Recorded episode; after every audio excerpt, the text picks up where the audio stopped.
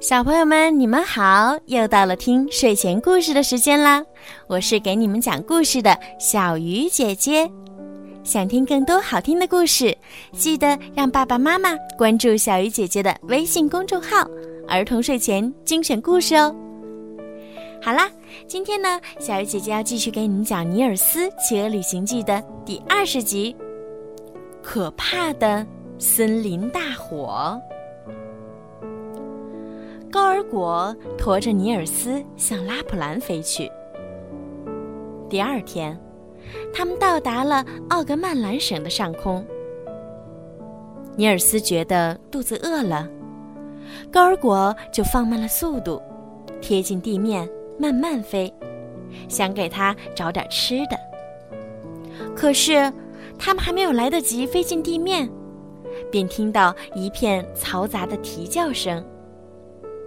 乌鸦、麻雀、燕子等不计其数的小鸟从四面八方汇集过来，黑压压的一大片。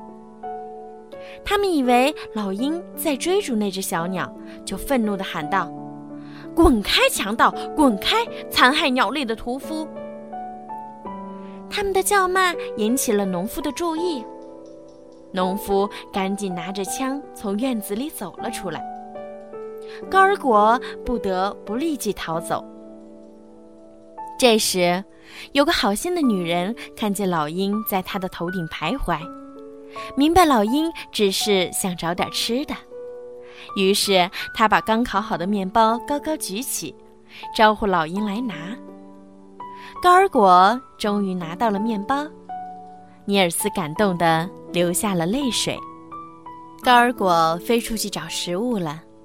尼尔斯则高兴地吃着面包。突然，他发现北面的山坡上升起了一股烟柱，烟柱不停地向四周扩散。尼尔斯被浓烟呛得喘不过气来。浓烟中蹦出了许多火星，很快，熊熊的火焰也升了起来。火焰迅速地沿着斜坡向下烧起来。火苗从一棵树上窜到另一棵树上，不一会儿，整片树林就被烧得通红。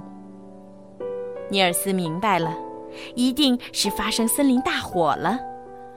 动物们纷纷从着火的地方跑了出来，惊慌地四处逃窜。动物们都恐惧地看着大火，那些小动物根本没有发现。还有很多凶猛的动物就在自己身边。大火很快的就烧到了尼尔斯站的地方，尼尔斯拔腿就往前跑。就在他和动物们从斜坡跑向谷底的时候，遇到了赶过来扑火的人群。他们不停地从小河里提水，泼在着火的地方，还把紧挨着火源的小树砍倒。他们又把地面泼湿，防止火苗再往山下扩散。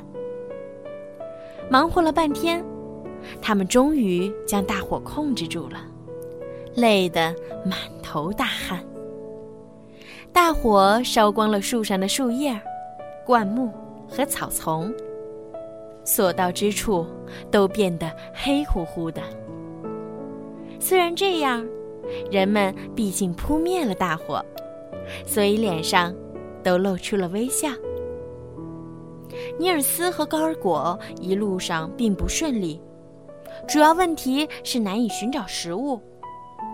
这是因为高尔果以前捕食过其他鸟类，大家已经对他形成偏见，认为他就是个残害鸟类的屠夫。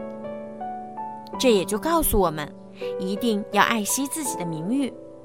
否则，一旦给别人留下坏印象，会给自己惹来很多麻烦。不过，知错并且能改错，仍然是一个好孩子。高尔果就正在改自己的坏毛病，而且呢，他一路上呀，对于尼尔斯的细心呵护和及时救助，也为自己的品德加分不少。好了，小朋友，今天的《尼尔斯企鹅旅行记》就讲到这儿啦。孩子们，晚。